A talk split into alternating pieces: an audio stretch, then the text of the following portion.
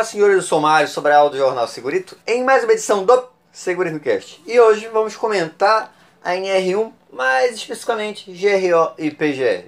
É logo depois da vinheta. Segurito, segurito, segurito, segurito, segurito, segurito, segurito, segurito. Encast. Você que acompanha aqui o Segurito Cast, eu resolvi fazer o seguinte: comentar a NR1 especificamente na parte de PGR. Então a gente vai ter não só esse programa, mas outros programas sobre esse assunto. Eu vou começar lá pelo 15311. O gerenciamento de riscos ocupacionais deve constituir um programa de gerenciamento de riscos. Então percebe que eu tenho o gerenciamento, ou seja, o GRO, e dentro do GRO eu tenho o PGR. Então, a primeira coisa que é importante, eu sempre gosto de falar isso, a diferença. GRO é o sistema de gestão. Como se fosse uma OSA 18001 ou uma ISO 45001 mais light. E dentro desse GRO, dentro desse gerenciamento, nós temos o PGR.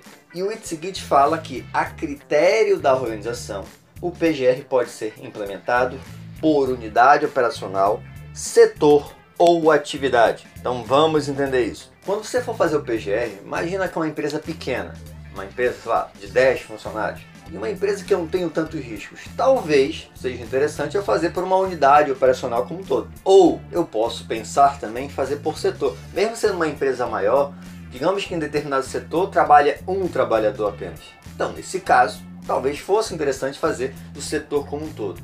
Em geral, eu sempre vou recomendar que esse PGR seja feito por atividade. Eu acho que é o mais adequado. Entenda que atividade não é função. Então imagina o seguinte, eu tenho lá o pedreiro, mas esse pedreiro, ele chapisca a parede, ele coloca azulejo, ele reboca. Cada atividade dessa tem seus riscos e precisam ser analisados. Então fazer por atividade não significa função, isso é importante diferenciar. E o PGR deve contemplar ou estar integrado com planos, programas e outros documentos previstos na legislação de segurança e saúde do trabalho.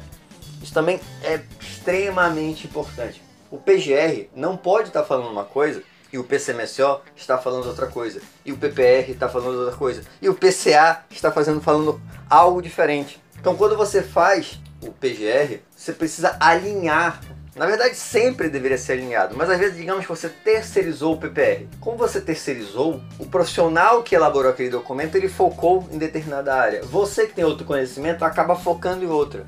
Mas deveria, ao final, alinhar esses documentos para que eles falassem exatamente a mesma coisa, porque é uma mesma empresa. Então eu não posso ter diferença entre esses documentos em relação a um falar um determinado risco e outro comentar outro risco diferente. E aí ele vai falar as obrigações da organização. Então a organização deve, o primeiro é bem óbvio, evitar os riscos ocupacionais que possam ser originados no trabalho, isso a gente concorda.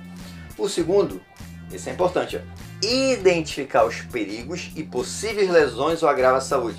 Então, identificar os perigos é o que a gente vai fazer, né? E esses perigos a gente vai fazer com base na legislação, com base na inspeção do setor, mas vamos identificar. Só que não apenas identificar os perigos, e possíveis lesões ou agravos da saúde. Quais são as consequências desses perigos?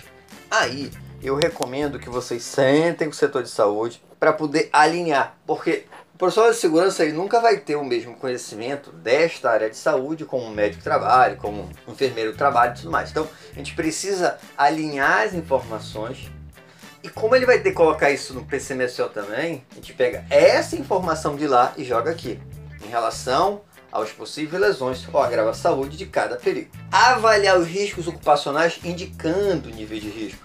Então você agora já sabe qual é o perigo e agora você vai avaliar. Avaliar aqueles que são mais críticos dos menos críticos, que já entra no item seguinte, né, na classificação. Para fazer esta avaliação, no mínimo, você já sabe, eu tenho que considerar probabilidade e gravidade. Qual a gravidade de determinado risco? A gravidade de 1 a 5, por exemplo, é 5. Mas qual a probabilidade? A, prob a probabilidade de 1 a 5 é 1. Então, fazendo uma matriz por 5, 1 vezes 5 dá 5. Numa outra situação, digamos uma gravidade 5 e probabilidade 5. 5 vezes 5, 25. Que aí eu entro item seguinte, classificação dos riscos, ó, que seria o quê? Aqueles que tiveram maior pontuação serão resolvidos primeiro, e aqueles que menor pontuação ou não serão resolvidos ou terão um prazo mais dilatado para resolução. Em relação a esses mais críticos, tome cuidado. Digamos que você for lá 5 vezes 5, 25, que é a situação mais crítica da sua empresa. E você colocou como critério lá como conceito urgente, fazer de imediato. E aí você coloca lá no plano de ação uma data daqui a seis meses. Mas não era de imediato. Como é que você está dando um prazo tão dilatado assim? Depois, implementar as medidas de prevenção, ou seja, faz o plano de ação implementa as medidas prevenção com base nesse critério e não esquecer de acompanhar o controle dos riscos ocupacionais. Então você está implementando e você tem lá um projeto de uma melhoria que vai demorar, sei lá, seis meses para ser executado. Você deixa executando, daqui a seis meses você vai olhar se deu certo ou não, né? Não, você precisa acompanhar e saber no final se deu certo ou não. Porque se durante o processo não está dando certo, você já faz as correções que forem necessárias. Então, esse acompanhamento também é necessário. Eu vou parar por aqui, mas vocês já conseguiram entender que a gente vai dar uma leitura geral da NR1 nessa parte do PGR. E qualquer sugestão, qualquer dúvida, mandem lá para sobralj.hotmail.com que eu já vou inserindo aqui as dúvidas durante os programas. Espero que tenham gostado. Se gostar, já sabe, curte, compartilha. É, nos falamos no próximo programa. Um abraço!